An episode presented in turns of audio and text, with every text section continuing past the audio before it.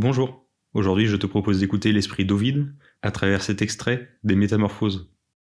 Pygmalion, pour les avoir vus mener une existence vouée au crime, plein d'horreur pour les vices que la nature a prodigalement départis à la femme, vivait sans épouse, célibataire, et se passa longtemps d'une compagne partageant sa couche. Cependant, avec un art et un succès merveilleux, il sculpta dans l'ivoire à la blancheur de neige un corps auquel il donna une beauté qu'aucune femme ne peut tenir de la nature. Il conçut de l'amour pour son œuvre.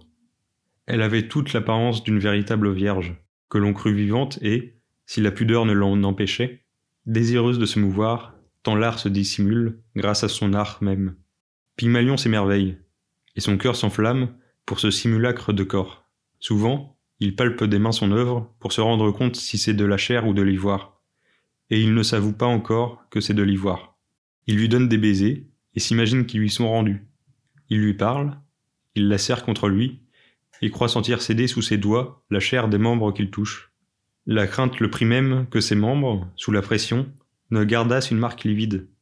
Tantôt il lui prodigue les caresses, tantôt il lui apporte les présents qui sont bienvenus des jeunes filles. Des coquillages, des cailloux polis, de petits oiseaux et des fleurs de mille couleurs.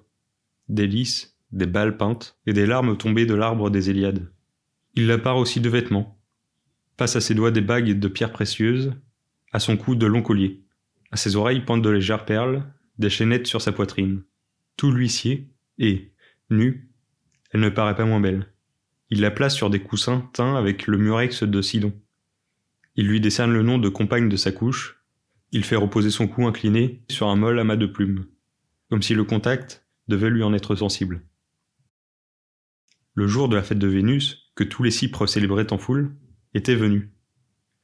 Les génies sous coup de neige, l'arc de leurs cornes tout revêtu d'or, était tombé sous le couteau, et l'encens fumait à cette occasion. Pygmalion, les rites accomplis, se tint debout devant les autels, et, d'un ton craintif, S'il est vrai, ô Dieu, que vous pouvez tout accorder, je forme le vœu que mon épouse soit, et comme il n'ose dire, la Vierge d'Ivoire, semblable à la Vierge d'Ivoire, dit-il.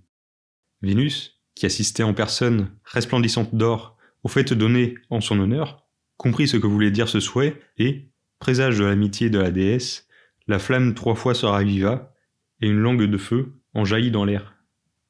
Rentré chez lui, Pygmalion se rend auprès de sa statue de jeune fille, et, se penchant sur le lit, il lui donna des baisers. Il lui sembla que sa chair devenait tiède. Il approche de nouveau sa bouche, de ses mains, il tâte aussi la poitrine. Au toucher, l'ivoire s'amollit, et, perdant sa dureté, il s'enfonce sous les doigts et cède, comme la cire de l'imètre devient molle au soleil et reprend docilement sous les pouces qui la travaillent toutes les formes, d'autant plus propre à l'usage qu'on use davantage d'elle. Frappé de stupeur, plein d'une joie mêlée d'appréhension et craignant de se tromper, l'amant palpe de nouveau de la main et repalpe encore l'objet de ses vœux. C'était un corps vivant, les veines battent au contact du pouce. Alors le héros de Paphos, en paroles débordantes de reconnaissance, rend grâce à Vénus et presse enfin de sa bouche une bouche qui n'est pas trompeuse. La Vierge sentit les baisers qu'il lui donnait et rougit. Et, levant un regard timide vers la lumière, en même temps que le ciel, elle vit celui qu'il aimait. À leur union, qui est son ouvrage, Vénus est présente. Et quand, pour la neuvième fois, le croissant de la lune se referma sur son disque plein, la jeune femme mit au monde Paphos, de laquelle l'île tient son nom.